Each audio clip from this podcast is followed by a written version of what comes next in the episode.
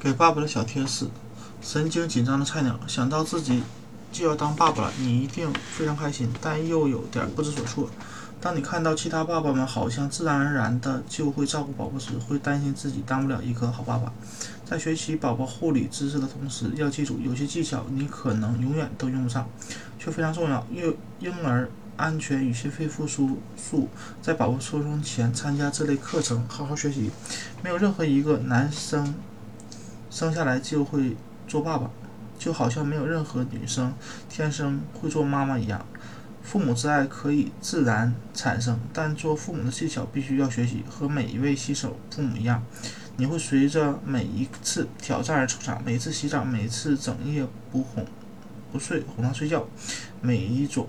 抱宝宝的方法，只要坚持努力并带着爱意，只要你注视着他可爱的小脸蛋，渐渐的就会发现自己进入了角色。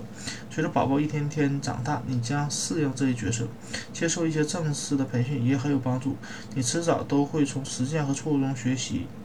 但接受一些基本训练会让你轻松很多。幸运的是，现在为准爸爸和新爸爸开设的教授宝宝护理知识的培训班，从如何换尿布到洗澡，从如何喂宝宝到怎么跟他玩，越来越多。